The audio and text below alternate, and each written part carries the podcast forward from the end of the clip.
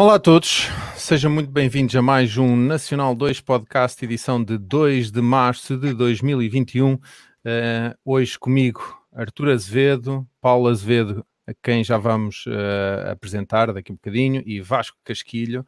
Uh, e sem mais demoras, vamos passar imediatamente às irritações da semana, porque nós temos que começar com força. E hoje começamos pelo Artur. Arthur, que irritação oh, é que nos trazes hoje? Ó oh, oh, João, quando eu venho é logo Arthur. Epá, acontecia-te isso na escola, que eras sempre o pois é, primeiro é, a ser sim, formado, sim, portanto não tens hipótese. A não ser que tenhas um professor como eu, que de vez em quando invertia as coisas e começava pelo meio e começava pelo fim, caso contrário, a ordem alfabética é aquela mais usada, portanto és sempre tu o primeiro. Ok, vamos a isso então. Olha, a minha irritação, antes de mais, antes de, de me ensinar qual é a irritação, apesar de ela estar ali já no, no oráculo. Hum. Eu admiro muito. eu tens, que avisar, tens, tens, que avisar que vais fazer um preâmbulozito que é para eu poder não mostrar a tua irritação. Ok, vamos a isso então. Há uma app que eu uso muito desde o lançamento: RTP Play. Para mim e para muitos é considerada a Netflix portuguesa, gratuita. A RTP inovou durante muito tempo e ainda continuo a jogar com esta app. Eu uso a RTP Play no iPad, no iPhone e no Mac. É o local onde eu, onde eu consumo televisão generalista. Até porque, sinceramente, não consumo muito os outros canais generalistas. O que eu consumo mais é os canais da RTP, da televisão pública. E o local de eleição para usar é a RTP Play. Já vi séries, pá, sou um fã, recomendo. Uh, aqui no podcast já recomendei lançamentos de séries da RTP, acho que fez um trabalho interessante no lançamento, de, no acompanhamento de séries. Só que há uma coisa que obviamente me está a irritar, e se alguém na RTP vir este podcast tem que reconsiderar, que é passaram a colocar publicidade sem razão aparente. Corta. Mas pior do que isso, publicidade a casinos, publicidade violenta. Quando estás a ver um programa com a tua família. Eu tenho um miúdo com 5 anos e outro com 2. Com dois, em que o target daquele e, e, a informação daquele programa é para todas as idades.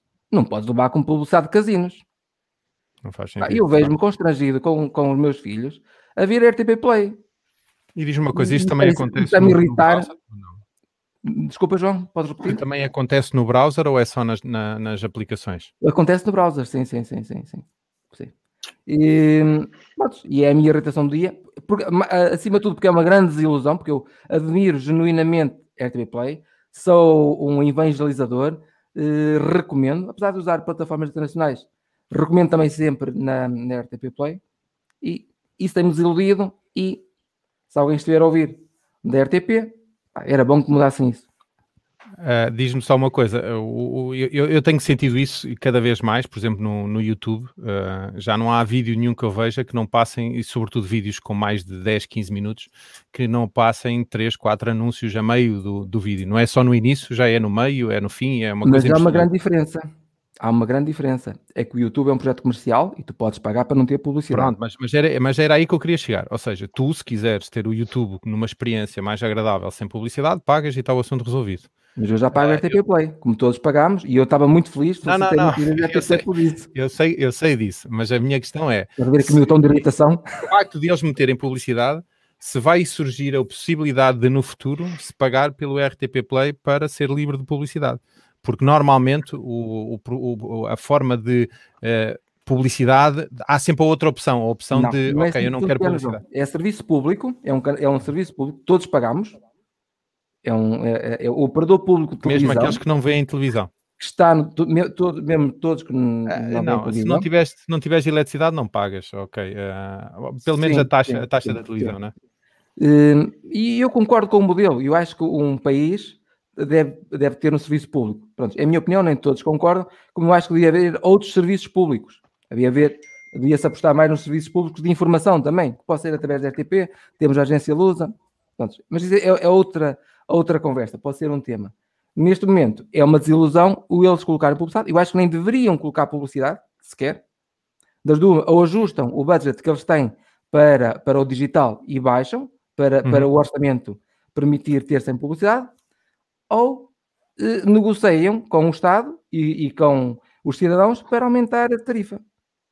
E, e eu sou disposto a aumentar já... para não, não levar com publicidade.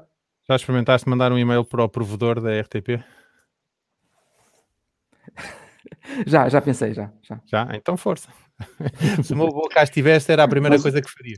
Mas, oh Arthur, agora põe-te do lado de quem não usa. Tu dizes que estás disposto a aumentar, estás disposto a que se aumente a tarifa para que tu não tenhas os anúncios. E quem não utiliza os anúncios vai ter não, que pagar não, mais não, para, não, para não, tem, não, eu estou a dizer que eu acho que é um serviço público barato e nem todos concordam com isso e acho que não tem que ter publicidade. É isso não tem de acordo, estou de acordo. É, não tem que ter publicidade. O aumentar foi aqui uma piadola para, para, para, para as pessoas dizerem ah, mas isso custa mais. Eu, eu estou disposto a pagar. Eu, eu, eu, eu, nem todos não, eu, eu, eu estou como o João, se, enfim, YouTube e coisas do género, estou completamente de acordo, não me importa nada de, de 10 em 10 minutos, de 5 em 5 minutos, ver um anúncio. Porque eu sei que os criadores de conteúdo têm que ser pagos, são muito bem pagos, têm que ser pagos de alguma forma, e nós temos aquilo gratuitamente, temos, temos que levar com aquilo. Há anúncios que eu até me interessa, há, nem todos eu chego aos 5 segundos e, e, e ignoro, nem todos, há alguns que eu, que eu vejo como disse no outro dia, um, eu não me importo nada que os meus dados andem por aí a circular, as minhas preferências, porque eu beneficio da, da, da publicidade di, dirigida a mim, direcionada. Sim, mas, Vasco, isso, isso antigamente, antigamente era confortável, uh, que era uh, no início do vídeo, vias, eras forçado ali a ver um vídeo, uh, uma publicidade, e depois as coisas passavam.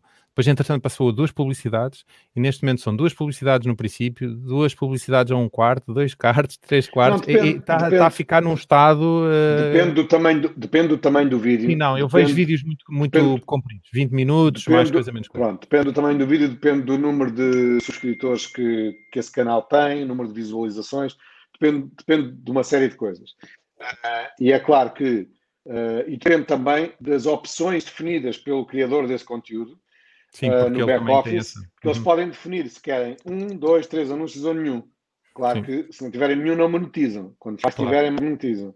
Mas também perdem o respeito dos fãs e dos, dos, dos followers. É, é, é, ali uma, é um pau de dois, dois é, de facto, é, é, é, é complicado. Mas olha, uh, Arthur, está feita a tua irritação da semana? Está feita. Já estou muito Então vamos passar, Olha, começamos na primeira letra, vamos para uma das últimas, uh, para o Vasquinho. Uh, ah. Vasco, fala-nos um bocadinho sobre isto. Já, já, digamos que já denunciaste a tua irritação na semana passada. Isto, pelos vistos, está em voga como muitas coisas que surgem assim nas, nas, redes, nas redes sociais, ou, ou pelo menos nas massas, e que é. toma proporções um bocadinho uh, complicadas de, de entender quando não se aceita o conceito. Eu acho que é um bocadinho isso. É as dimensões que está a tomar. Obviamente que eu entendo que uh, tenho havido variedíssimos casos de celebridades americanos e não só um, a serem cancelados porque um, há 20 anos atrás pintaram a cara de preto e, e hoje em dia isso é considerado racismo, etc. Epá, não estou de acordo não sou, não sou minimamente racista, mas não estou de acordo. É? Acho que foi uma coisa há 20 anos atrás onde era uma brincadeira, era uma festa de aniversário, eh, pintar a cara de preto ou de branco, fosse o que fosse. Fosse o que fosse. Uh, mas pronto, são, cada caso é um caso.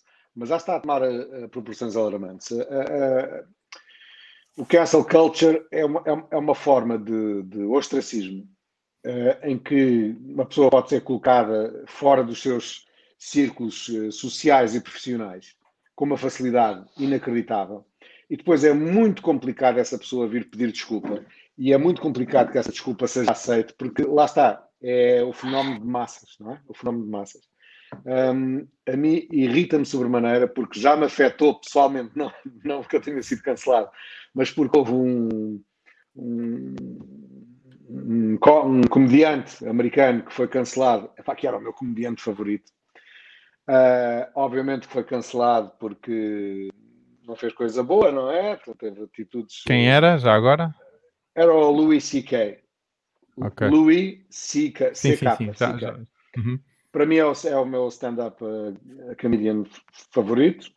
Uh, só que ele, pronto, pá, usava a sua fama para uh, chamar atrizes e, ao, ao, seu hotel e depois. Isso aí vem do outro movimento, do Me Too, certo? Vem do Me Too também. É um bocadinho. É, é, está um bocadinho misturado. É o Me Too e, é o, e ele foi cancelado. Mas aí, nessa altura teve a ver com o movimento Me Too. Um, e então, por um lado irrita-me, por outro compreendo, na maior parte das situações compreendo, mas irrita-me a facilidade com que agora, por qualquer coisa, se cancela quem quer que seja. Porque é o fenómeno de massas, basta haver ali uma, uma, uma personalidade que acusa alguém de, de determinada coisa uh, e o, assim, as ovelhinhas vão todas uh, seguem todas e, essa celebridade. o problema é que as massas têm uma, uma, força brutal, não é? E um, e um peso as brutal. Massas, e por muito que tu queiras evitar isso. uma forma inacreditável. Tem uma força inacreditável. No exemplo que tu deste, que acho que inclusivamente até foi o primeiro-ministro do Canadá, o Justin Trudeau, que numa festa de carnaval se mascarou de negro, também uh, foi um deles. Teve que apresentar as desculpas públicas do facto e uh, ele pá, de uma forma muito genuína, nitidamente estava arrependido daquilo que fez no passado quando tinha uma determinada idade. E isso aí é que ainda me, ainda me coloca numa situação mais desconfortável, que é, epá, eu, eu sei certamente, se, se eu fosse escrever tudo aquilo que fiz de errado no passado, meu Deus, eu, eu enviava-me num buraco, pá, eu já fui uhum. adolescente, já fiz claro. 30 por uma linha, portanto, pá, o que um gajo fez lá atrás, lá, fez lá atrás, não é? É um bocadinho como aquela... Eu vou dar um qualquer... exemplo, vou dar um exemplo, um, na, nos Estados Unidos, talvez há 20 anos atrás, eu não fazia a mínima ideia que a palavra, the N-word, que era tão, mas tão inacreditavelmente forte, negativamente forte, nos Estados Unidos, na comunidade negra. Porquê? Porque na língua portuguesa, negro é. é. bom, preto uhum. é mau, certo? Exatamente, é o contrário. é o contrário.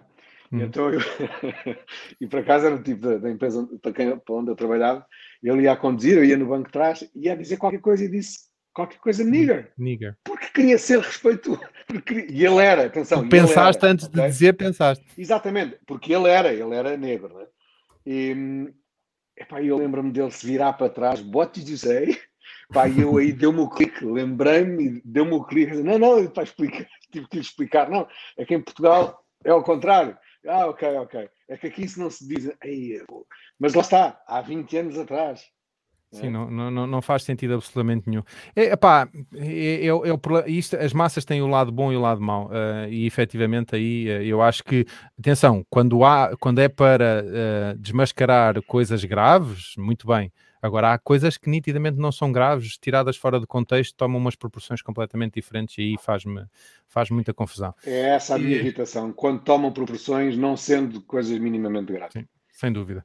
Então ficamos aqui com a irritação do Vasco uh, e eu agora uh, vou apresentar a minha, que é uma coisa relativamente simples e que eu vou tentar explicar para que as pessoas entendam. Uh, nós temos aqui um, um, plano nacional de vacinação que comunicou a grande parte da população e, e, aqui a, a, minha preocupação é a população idosa digamos que comunicou uh, o agendamento da, da, vacinação por SMS. Eh, e grande parte, ouvi falar em 40%, não, não obteve resposta relativamente a este contacto.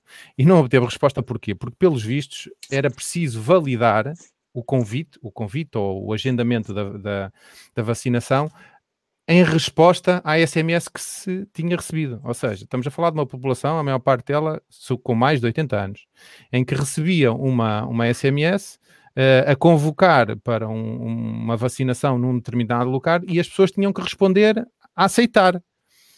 E em vez de colocarem uma forma simples, para já, é assim, eu acredito que haja muita gente com mais de 80 anos que sabe utilizar um telemóvel, mas grande parte dela tem um telemóvel para receber, receber chamadas de ponto final, mandar mensagens, nem pensar. Então, para além de eles não terem determinado uma coisa simples como responder à mensagem com um sim, porque teoricamente se tu recebeste uma mensagem, se devolves a mensagem com um sim, estás a dar sim, ok, aceito o agendamento desta, desta vacinação. Não. Tinhas que responder com, uh, um, uh, com SNS, ponto, o teu número do Serviço Nacional de Saúde, ponto, sim. Ou seja, desenvolvem aqui uma coisa que teoricamente era tão simples, que é mandar uma mensagem para o número de telefone, se o número de telefone devolver de volta com a palavra sim, está aceito o agendamento. Não ainda criaram uma complicação em cima de uma coisa que poderia ser simples, o que fez com que mais de 40% das pessoas não respondesse, evidente que obrigasse eh, as pessoas mais idosas a terem que se deslocar ao centro de saúde para, para, para fazer a aceitação ou o agendamento da vacinação. Portanto, a minha irritação é quando as coisas podem ser simples e há alguém iluminado que não pensa no destinatário da, da do, do, processo uh, e faz uma coisa que teoricamente vai complicar completamente porque já ninguém vai responder. Uh, eu não sei se vocês tinham ouvido isto, mas uh, eu quando ouvi e quando, quando me disseram que não era mais do que um, que era mais do que um sim que se tinha a responder, eu disse: epá, não, esqueçam, não faz sentido absolutamente nenhum. Inventem um sistema diferente, uh, porque este não vai funcionar, sobretudo com a população que era alvo dessa campanha. Olha, eu ouvi isso um amigo meu ontem uh, perguntou, não lembro quem, se foi à mãe ou qualquer coisa, se teve que responder. A mãe disse que não. Um, acabei, enquanto estavas a falar, de mandar uma mensagem ao meu irmão. Meu irmão foi vacinado antes de ontem. Uh, mandei-lhe, mandei uma, quando mandaram a mensagem que iria ser vacinado, tiveste que responder e confirmar. Ele disse: Sim, já te mostro. Portanto, estou à espera, já me mostra. Não, mas, mas, mas atenção, Olha, ele tá pode aqui, ter. Está aqui, está aqui, está aqui. Covid-19, Rui, vacinação uh, uh, 10 e 10, edifício não sei o quê. SNS, tens razão isto, responda, SNS ponto número do utente ponto sim, ou barra não. Aí, Epá, é que eu é acredito que em mal. alguns telemóveis que algumas pessoas de mais de 80 anos usam, se calhar o ponto nem é uma... E, e se calhar, se tu fizesse isto, ponto, espaço, já ia anular completamente o sistema. Portanto, não. pá, um sim eram três letras, estava o assunto resolvido. Não... Oh, João, oh, João, eu acho que eles perderam eh, muitos idosos quando dizem responda. Quer dizer, o meu pai, meu pai e a minha mãe, que têm pá, 81 e 79, não, não sabem dar mensagens. Já lhes tentei ensinar várias vezes. Ah, não, não, não dá aquele clique, não dá aquele clique, não dá. O meu sogro, por exemplo, tem 84 e até o Uber Eats manda vir todos os dias. Depende de pessoa para pessoa. Uh, mas uh, realmente, epá, não. É complicado. Toda a razão nessa irritação. É, é complicar aquilo que poderia ser simples. Pronto, visto isto e aqui o painel, que já teve as nossas três irritações, eu vou dar aqui a oportunidade ao, ao Paulo uh, de também expor aqui uma irritação que, que eu tenha assolado nos últimos tempos. Paulo, há aí alguma que e nos. Porventura, tenha uma irritação, não é? Pode não ter. sim, sim. Eu tenho tantas que dava para fazer um programa só com as minhas irritações. Epá, simplifique, já, já que o tema é um bocadinho na, na, sua área, sim, uma coisa básica, uma coisa simples, não sei. Para... Olha, eu podia ir, já sei aqui em tantas desde que vocês expuseram as vossas, mas vou-me ficar com, a, com as operadoras de telecomunicação em Portugal, nomeadamente a nós e a Mel, porque um péssimo condições de trabalho, tanto em casa como nas empresas. É inadmissível nós continuarmos um, com estas condições para quem trabalha nos meios rurais, neste caso mais precisamente em Melgaço e Castro Loureiro, nós temos possivelmente 40% do nosso território que não tem rede móvel e, uhum. e os locais que têm rede móvel é de muita péssima qualidade. E agora eu que já no antigo confinamento, portanto no ano passado no confinamento fiquei em casa e hum, sem condições de trabalho, temos uma internet péssima. Aliás, se vocês verem, eu estou aqui muito quietinho, porque eu até já acho que a internet é aqui com os desfios, então eu não me quero mexer muito, a ver se não Isto já é psicológico, sabe? Eu, é, e isto é assim, e, e, de facto, e depois quem tem crianças em casa, não é? nós temos aqui quase partilhar, nós temos aqui um, um, uma, uma escala onde já sabe quem é que vai fazer, eh, quem é que vai usar a, inter, a pouca internet que temos, eh, como é que vamos partilhar isto, não é? E, e tem sido muito complicado trabalhar desde casa, ainda por cima numa área, e aproveitando que nós estamos assim parados, que temos que trabalhar muito na parte do marketing digital, fazer vídeos, vídeos, etc. E é muito complicado. Eu posso vos dizer, a semana passada, para vocês podem não acreditar, eu tive 24 horas para subir um vídeo para o YouTube. Percebem? Isto é inadmissível. Péssima qualidade de sinal, péssimo serviço. Um, ehm, e pronto, e é isso. E é uma retenção porque eu pago a mesma fatura que outra pessoa de Lisboa ou de Porto paga com um excelente sinal. E eu estou farto de reclamar a situação. Eles dizem que é, o, que é derivada da localização. Eu entendo que, que as localizações não sejam todas, não tenham todas a mesma qualidade de sinal, mas aquilo que eu lhes pergunto sempre, ok, vocês fazem algum desconto por não prestarem um serviço em condições ou um serviço que supostamente eu estou a pagar? E a resposta é, mas é assim, não adianta trocar, porque eu já troquei aqui uma ou duas vezes e, assim, e, e a minha irritação vai precisamente com acharmos, quando falamos ainda por cima num país que supostamente eh, quer ser tecnologicamente evoluído, e onde estamos, temos muitas coisas a resolver e isso irrita-me profundamente. É evoluído no litoral, eh, de facto o interior sofre um bocadinho da, da distância aos, aos grandes centros, uh, mas o Paulo, o Paulo se ouvisse, uh, se ouvisse o nosso podcast, Uh, há aí uma, uma nova tecnologia lançada pelo nosso amigo, é um amigo do podcast, o, o, Elon Musk, que é uma, uma rede de satélites que, que permitem ter internet, não, não, diria de alta velocidade, no sentido que hoje a conhecemos. Não é? eu, tô, eu, tô, eu tenho aqui nas minhas instalações internet a, a 1 giga, portanto, comparado com aquilo que tem aí, deve ser uma coisa completamente diferente. Mas a Starlink já vai, permite ter internet em velocidades consideráveis no interior, uh, não, não só de Portugal, mas de praticamente quatro, quase os quatro cantos do mundo. Portanto, a tecnologia vai, vai lá chegar. Agora, infelizmente, okay. chegamos muito mais lentamente do que aquilo que, que seria desejável e, sobretudo, para estimular aquilo que nós vamos falar a seguir. E eu, com esta, lanço já o tema do podcast, que vai ser moderado aqui pelo, pelo meu colega de painel, Artur Azevedo, uh, que basicamente é como vai ficar o turismo depois da pandemia. Artur, queres tomar as rédeas? Sim, eh, vamos apresentar o nosso convidado. Oh, Arthur, Arthur Azevedo, mas não somos família, pois não, Paulo Azevedo, eu ainda, ainda vou descobrir alguém da família próximo. Ah, é boa família, de certeza. tão perto, ah, tão perto. Aqui com, tenho aqui algumas coisas em comum com o Paulo. E, apesar de estarmos aqui a 50 km, de 60 km de distância, eu moro em Arcos Talvez o Paulo está mais em Melgaço, Castro Labreiro, creio eu. Sim, Castro Labreiro. Nós tomámos contacto recentemente numa rede que eu falei aqui no, no Nacional 2 Podcast, que ambos somos fãs, que é o Clubhouse. É verdade. Então, foi muito engraçado porque começámos a falar. Ah, não se conheciam antes de se conhecerem no Clubhouse? Nós já nos encontramos em, em alguns momentos, Sim. mas no Clubhouse é que travámos contacto. É verdade. Bom, este travar contacto Sim, sim. Subimos ao palco e falámos. Hum, e aconteceu, aconteceu várias peças engraçadas. Estávamos a falar sobre turismo e sobre variadas coisas. E o Paulo lançou, lançou um desafio, porque eu falei do, do N2 Vinho. E diz a situação que está, neste momento em layoff, mas que está a remodelar o restaurante e que era muito giro o N2 Vinho gravar o podcast em Castro Labreiro. E eu fiquei a pensar naquilo, assim, olha, que ideia. Exato, que ideia numa terra que não há vinho. que ideia gira.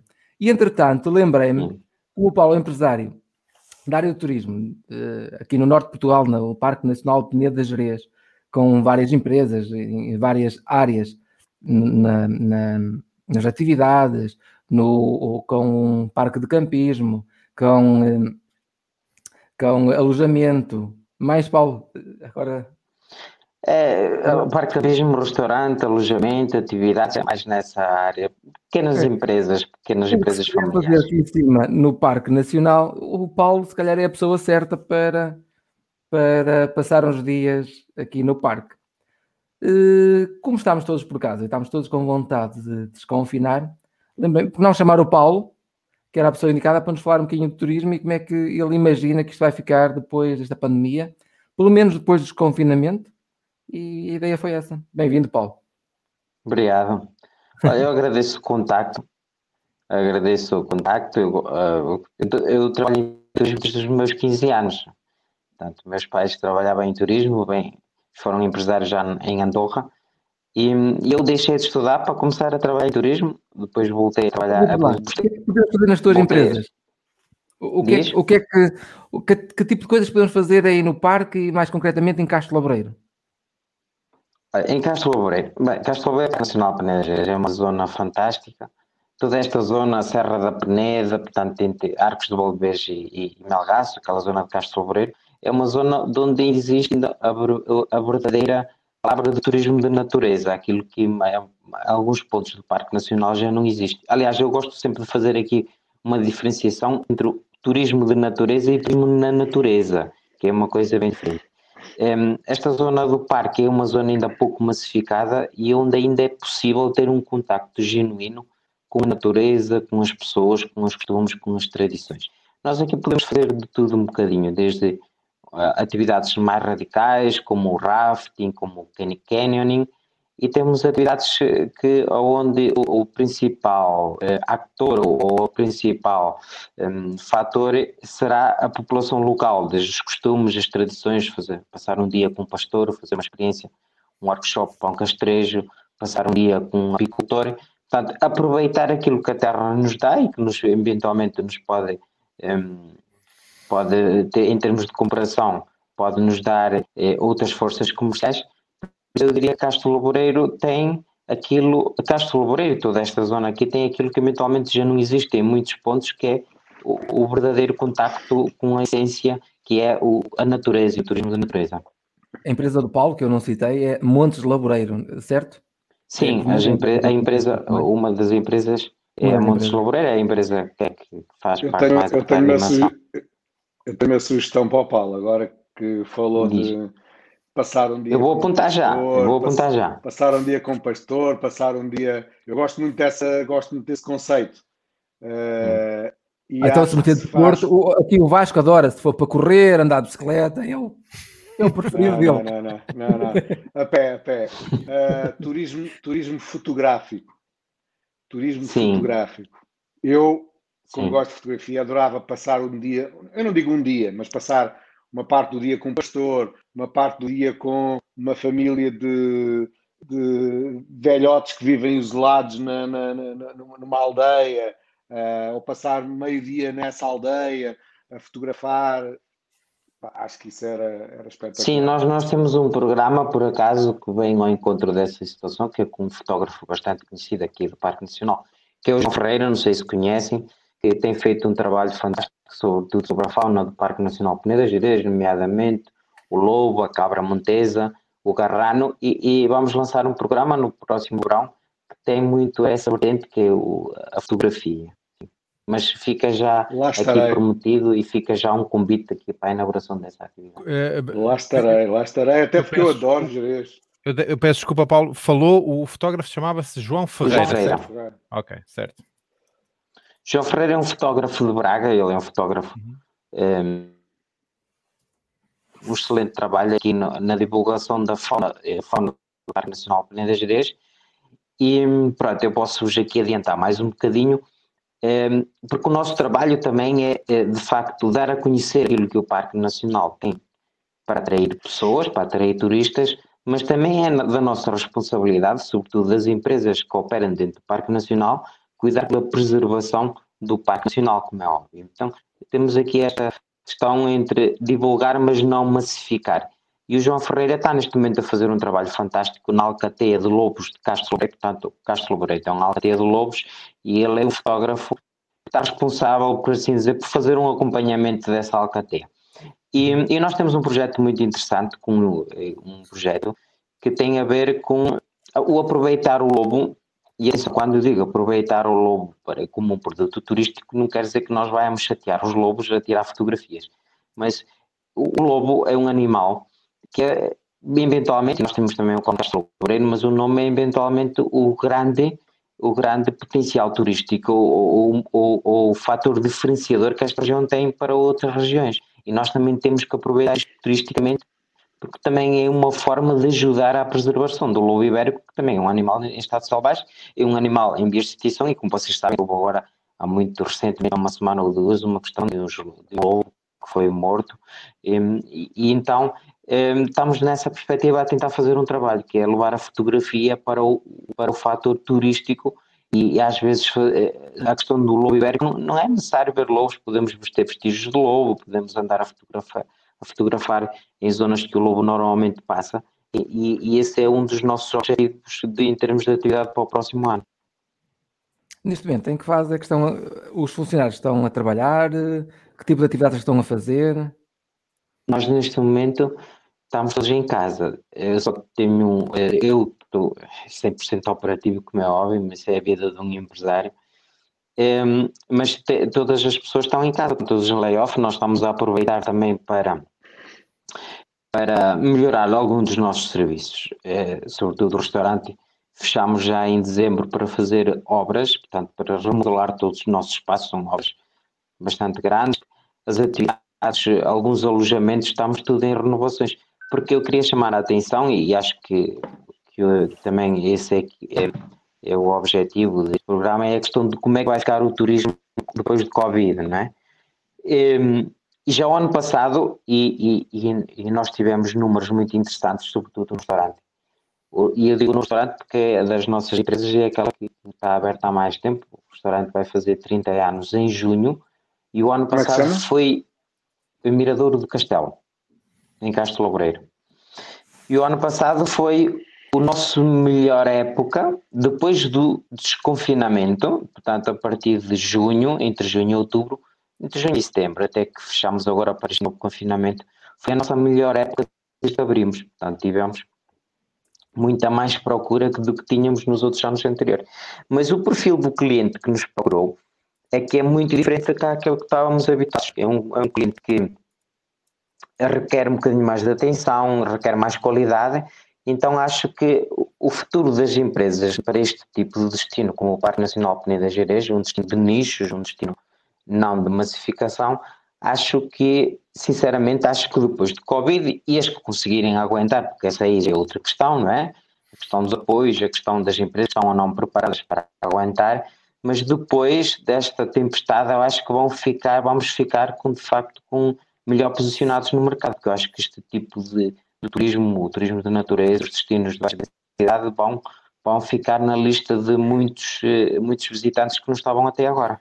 Oh, Paulo, deixe-me colocar-lhe uma pergunta que é, que, que é uma, uma, uma, questão com a qual me deparo. Um, perante tanta incerteza que os empresários hoje em dia estão a viver uh, e perante uma pandemia que inicialmente acho que ninguém tinha a mínima noção que isto poderia durar o tempo que durou, como é que se tem uma, uma, uma, postura de criar alguma coisa quando não se sabe se depois desta pandemia vai, vai ficar alguma coisa? Uh, como, porque acabou de dizer que aproveitou este tempo todo para remodelar e para preparar para a retoma. Uh, como é que se tem um, um, pensamento positivo perante uma situação que para vocês, restaurantes, turismo, acho que apesar da minha área estar muito afetada, eu acho que há áreas piores uh, e, sim, sim. e, a vossa eu acredito seja uma área fortemente uhum. afetada com, por causa da, do, da imposição do fecho Uh, como, como, é que se consegue olhar para isso e dizer assim, ok, pronto, vamos aproveitar, porque eu, eu recordo-me, acho que foi um estádio de futebol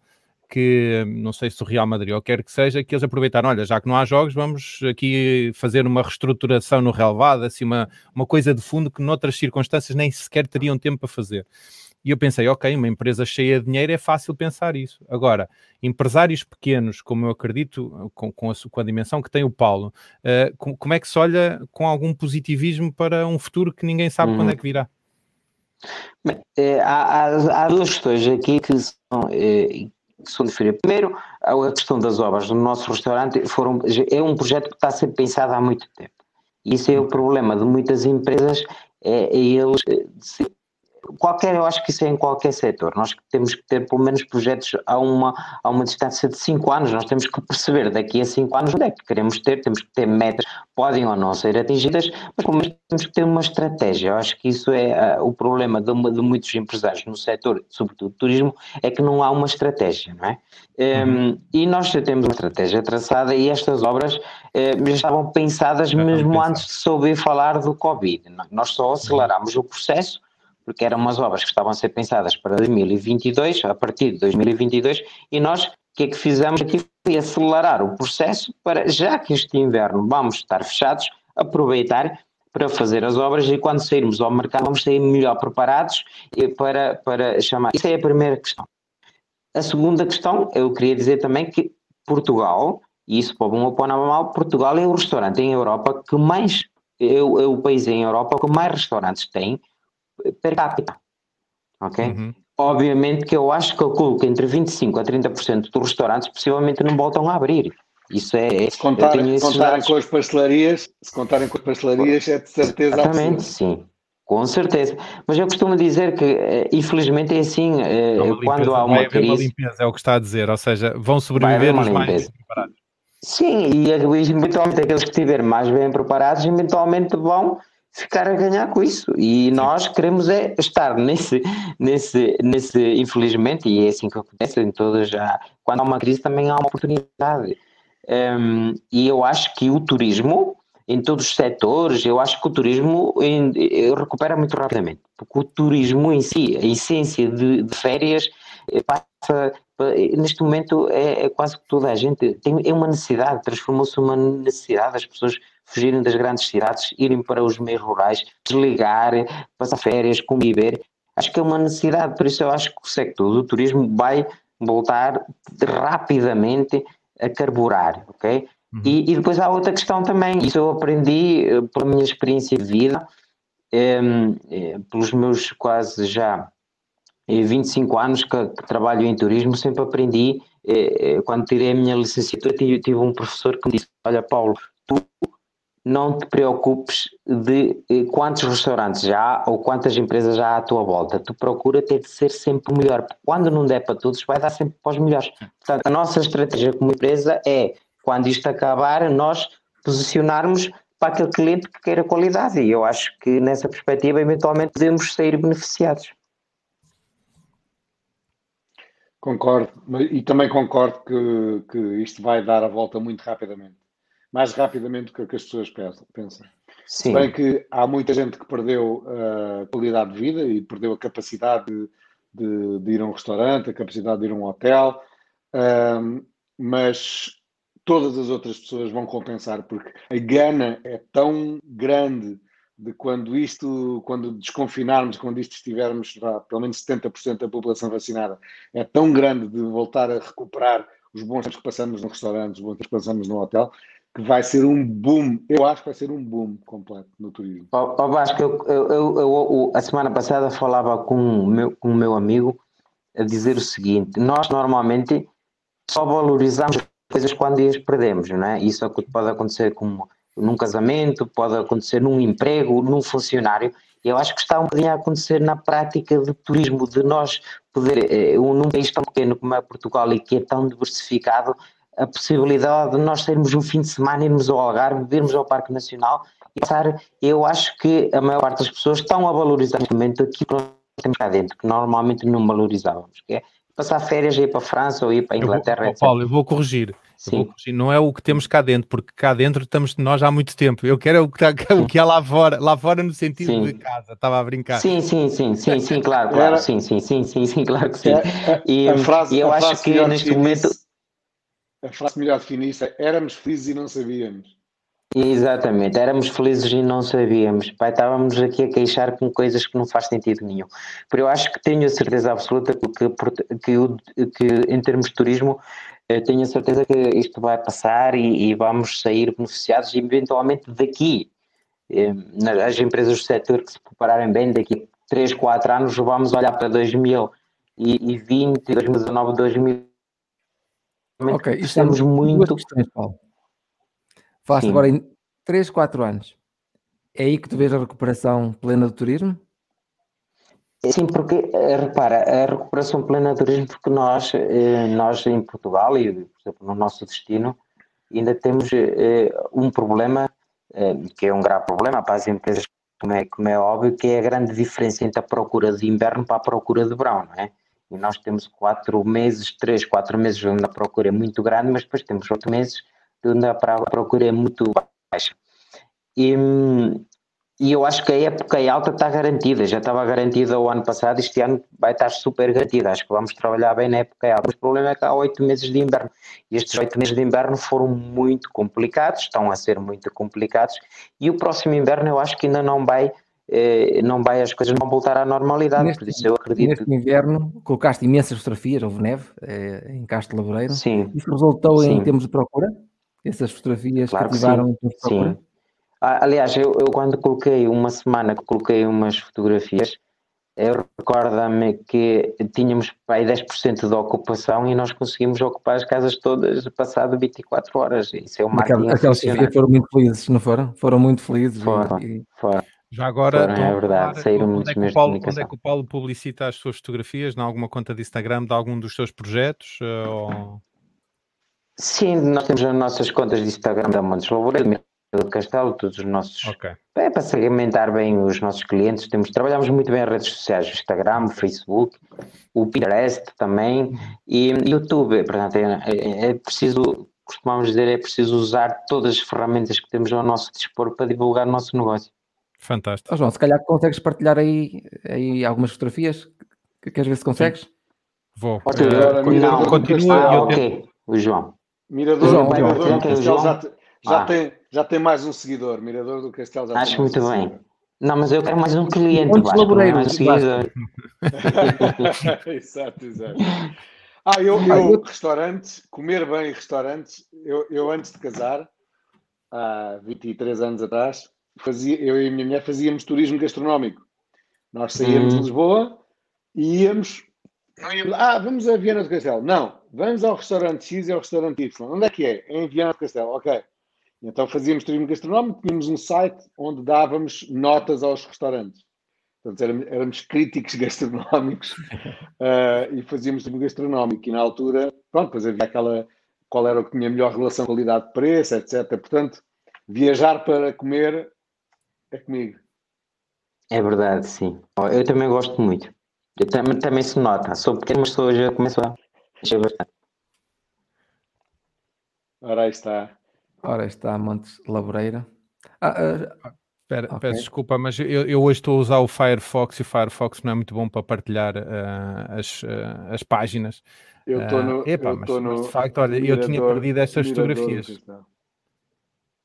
Tem aqui fotografias aqui- fantásticas. Estas fotografias ver não o- são. Eu estou a ver o pão Diz? com chouriço.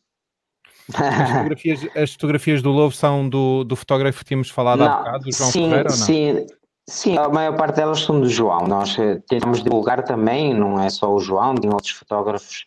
Que, acho que, o, sobretudo, o fotógrafo amador, Uhum. mesmo amador, mesmo profissional, é um método de divulgação do, do território fantástico que nós tentamos sempre aproveitar, divulgar, porque ajuda muito a divulgar o nosso produto. Uhum. Fotografias aqui fantásticas, realmente à vontade de, de estar livre para sair de casa e ir eh, procurar um espaço destes. ah, aí estão as, as fotografias da neve que falei há um bocadinho. É dos bangalôs, sim.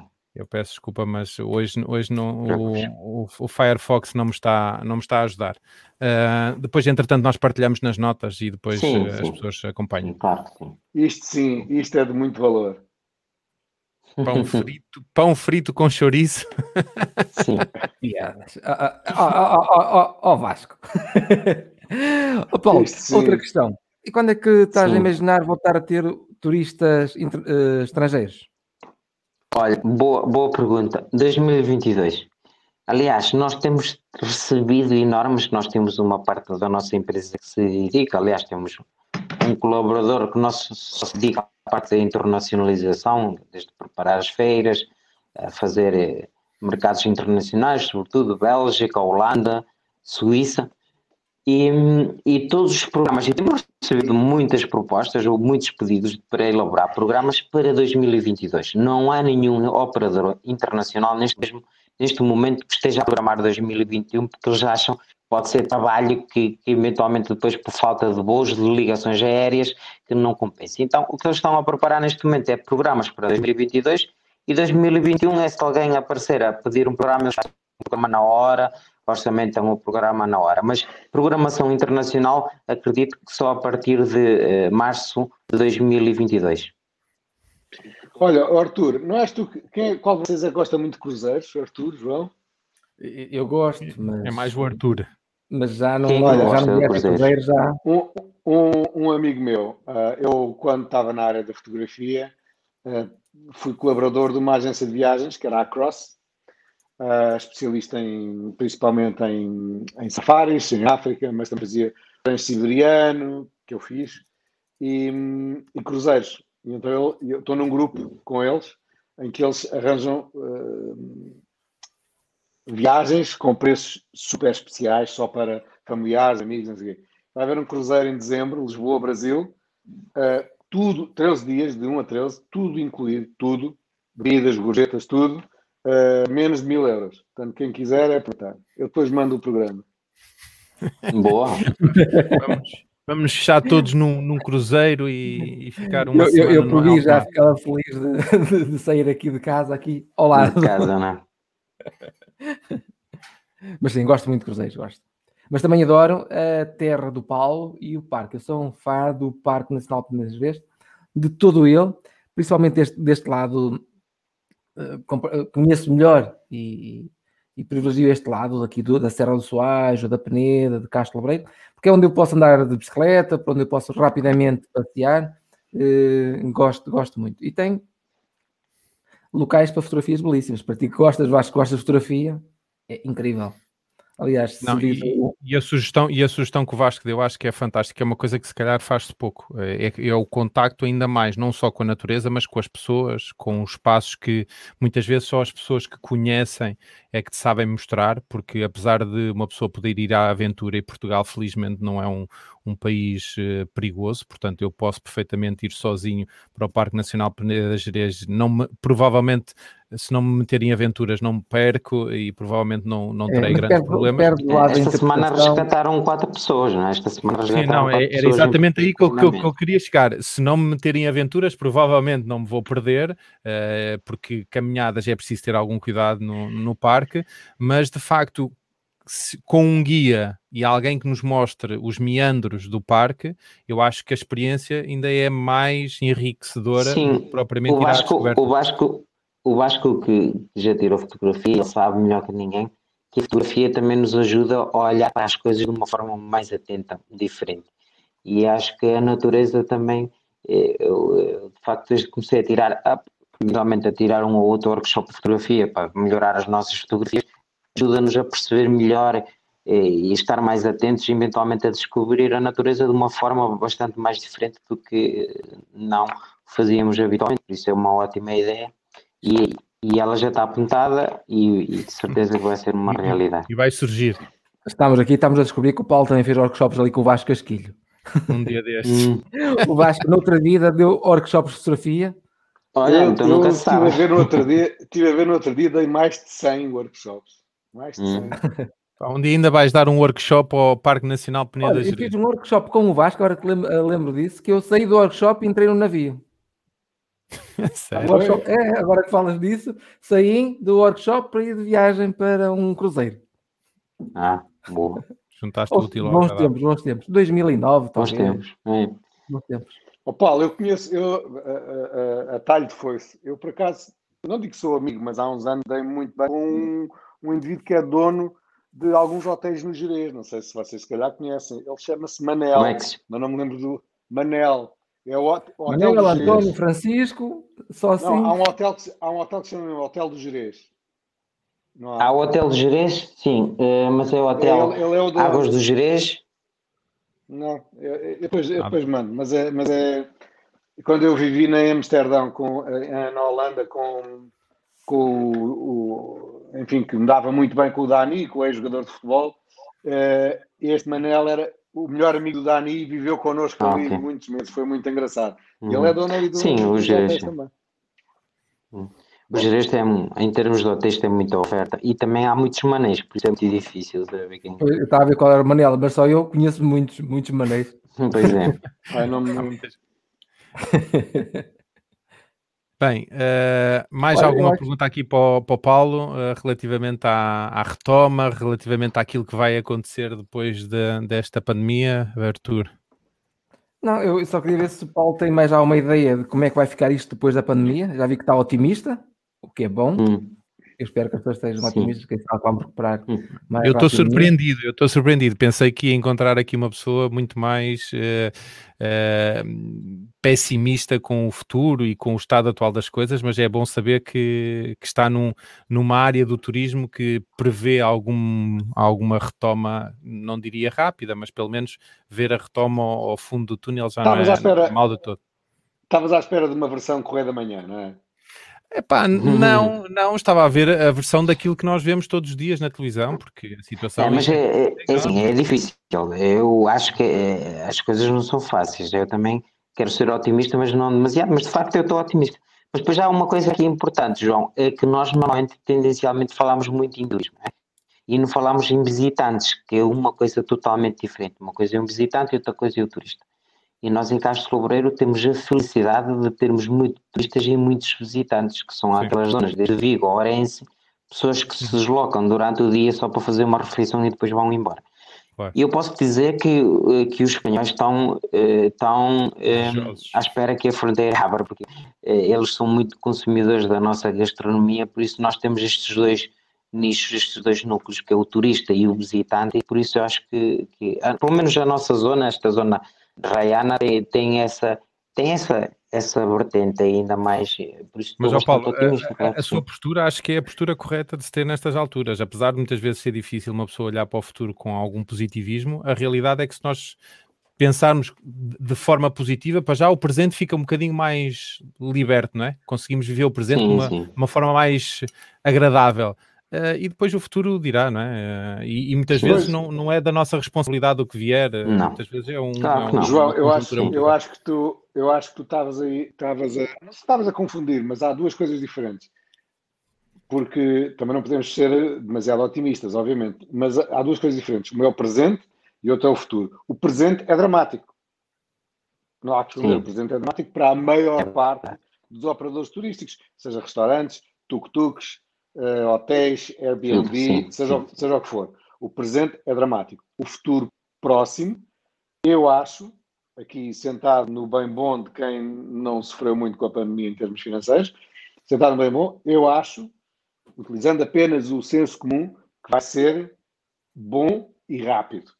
Posso estar enganado porque estou aqui no meu cantinho, não é? Mas eu acho que são duas coisas diferentes. Sim, sim, mas, é mas, mas, mas, quem vive, viver o momento de uma forma dramática e achar que o futuro ainda mais dramático será, então tem, será? não, consegue, pois, não se consegue dramático. movimentar. E era isso pois. que eu estava a dizer. A postura do Paulo é, ok, isto pode ser dramático, mas eu prevejo o futuro de uma forma um bocadinho mais, mais positiva, então vou meter mãos à obra porque amanhã vou estar a colher os frutos. Portanto, Olha, isto é... aqui o mote dá-me aqui o mote, se estiverem de acordo, para encerrar aqui o tema.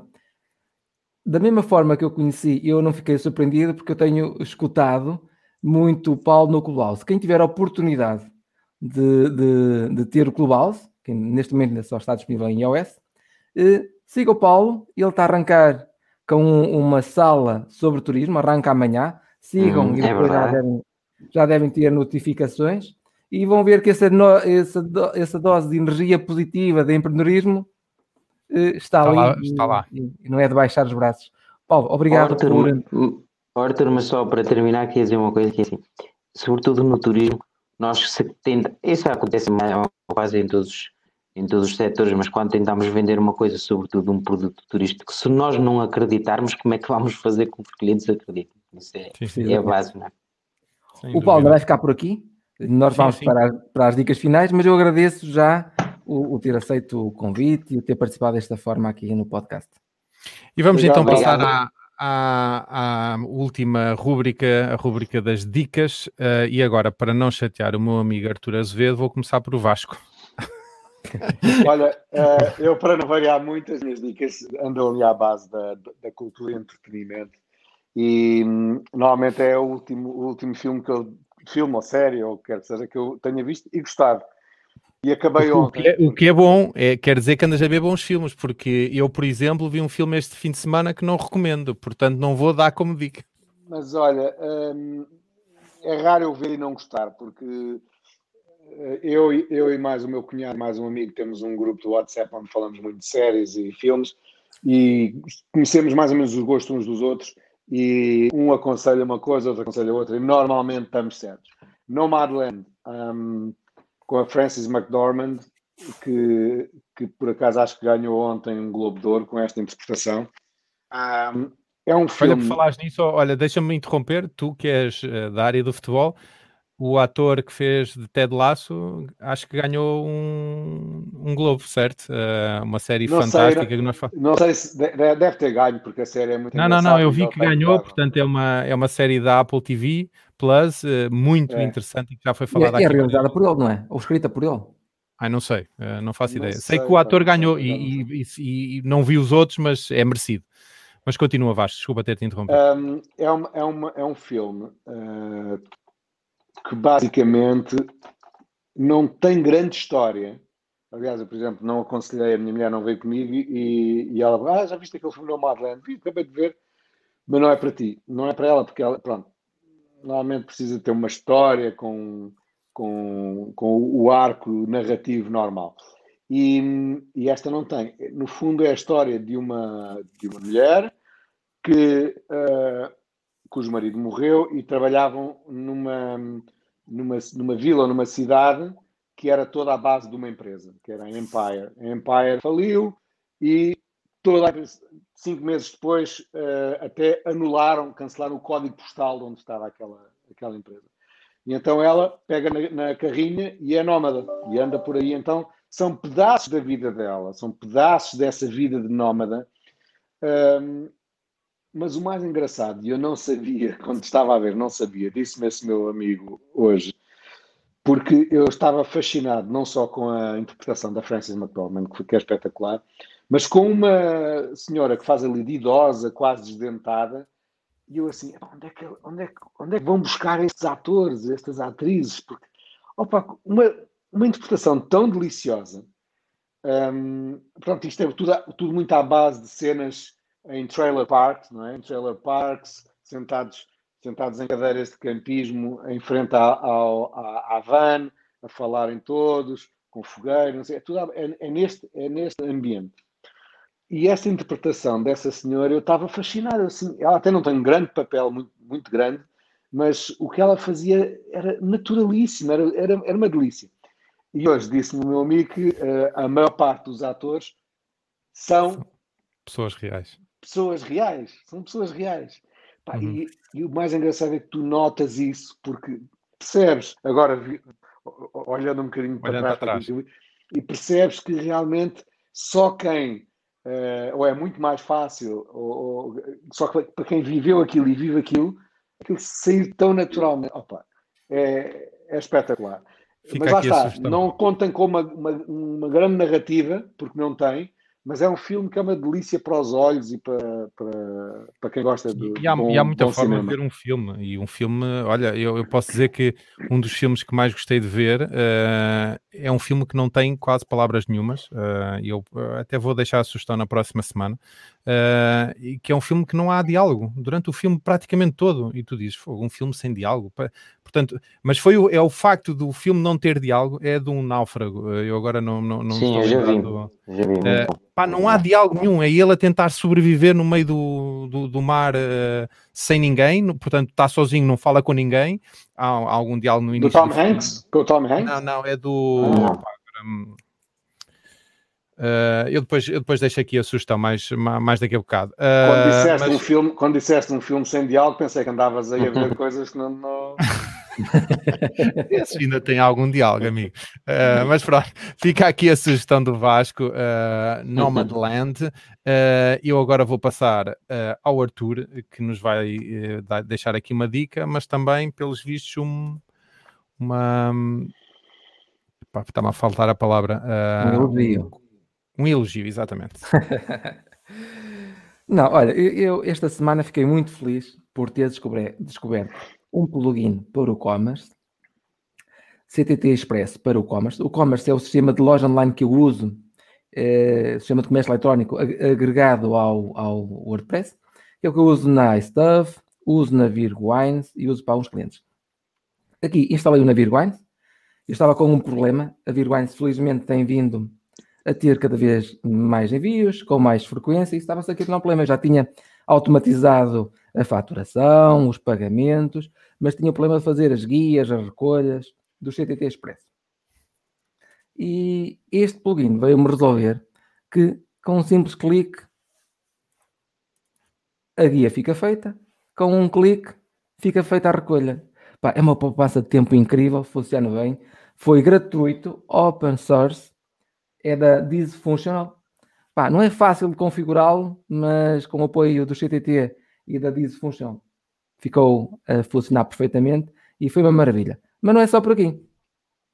Pá, nós estamos todos habituados a dar no CTT, nas transportadoras em geral, no CTT Express em particular.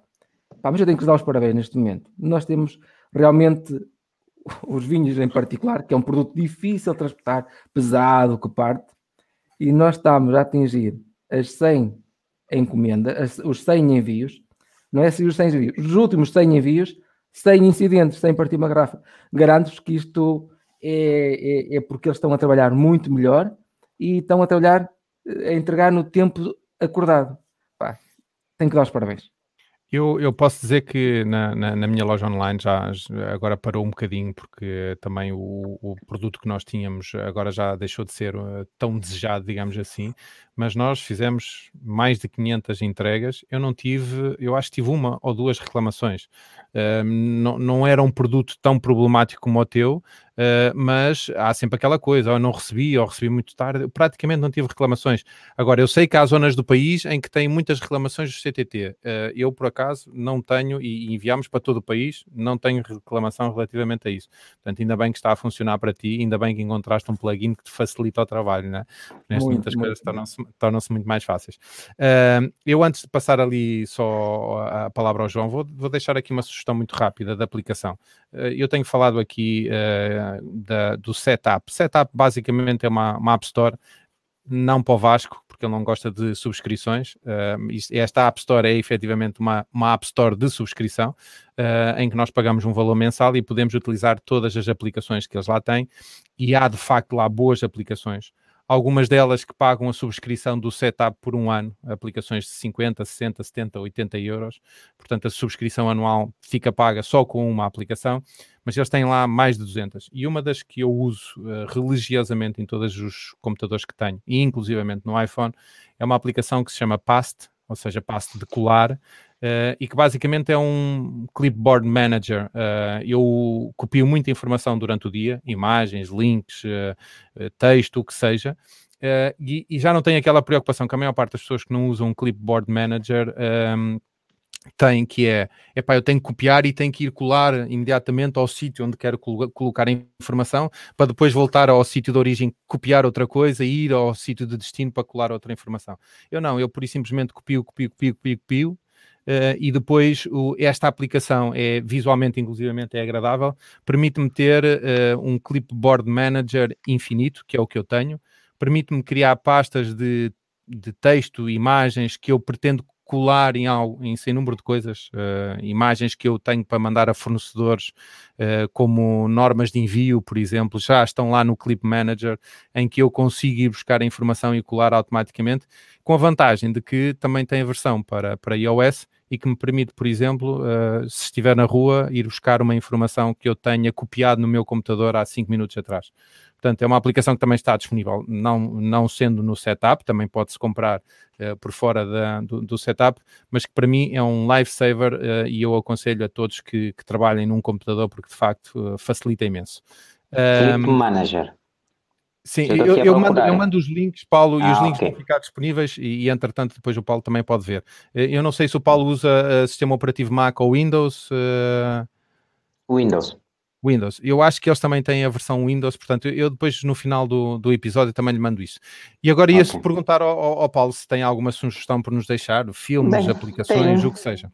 Não, eu, eu derivado ao meu sector e se alguém vir o programa também servir como uma forma de ajuda, eu hoje vou deixar uma sugestão. E normalmente não costumo fazer estas sugestões, que é para uma associação, que é a ARESP, que é a Associação de Hotelaria, Restauração e Similares de Portugal. Uhum tinha, aliás, que eu até já os critiquei em algum post, porque achei que eles estavam a fazer um péssimo trabalho. Uma associação tem que demonstrar trabalho, mas eu agora fiquei, eh, a semana passada, eh, eles enviaram uma notificação para os sócios e de facto eu acho que felizmente conseguiram aqui pelo menos ter uma forma de apoio aos sócios da Ares. Por isso, eu aconselho a que vocês, quem eventualmente estiver no setor do turismo, se puder que se faça sócio da Ares, a cota é muito, é uma cota simbólica, acho que é 30 euros por ano, mas eles lançaram a semana passada uma medida de apoio com o turismo de Portugal, que é uma medida de apoio que basicamente eh, as, as, empresas fazem o cálculo e, e aquele é um apoio que vai até 750 euros mensais por posto de trabalho a um máximo de 20 mil euros para micro e pequenas empresas e que, um, que é, é, é, um incentivo, é um incentivo reembolsável sem juros. Os primeiros 12 meses têm carência e depois uh, é pago nos, nos restantes três meses sem juros. Portanto, isso é uma boa medida de apoio para a tesouraria, que eu acho que é muito importante a tesouraria das empresas. Gente neste momento deve precisar. Exatamente, exatamente. E depois tem aqui uma, uma questão que é muito interessante, que é, é esta medida de apoio, 20% do apoio pode ser convertido em incentivo não reembolsável, se eh, na altura de, de, de que, que, fazemos o contrato mantivermos os postos de trabalho durante esses três anos também é muito interessante. Portanto, nós não perdemos nada, é, é um apoio da tesouraria, porque vamos pagar sem juros, um, temos 12 meses de carência, eh, que é ótimo, não é? E depois, se eventualmente conseguirmos manter os nossos postos de trabalho, ainda conseguimos converter esses 20% não reembolsável. Portanto, acho que será eventualmente para os empresários uma medida de apoio à tesouraria, pode ser muito interessante. Essa é a minha sugestão. Sim, senhora, fica aqui a sugestão. Um, e assim chegámos ao fim, já ultrapassámos a uma hora, uh, mas o assunto era interessante e quando é assim é, nós tendemos. Uh, meus amigos, Arthur, Vasco e Paulo, muito obrigado. Uh, a toda a nossa audiência, um grande abraço e voltamos para a semana para mais um Nacional 2 podcast. Obrigado, um abraço para todos. Um abraço. Deixa, deixa. Tchau.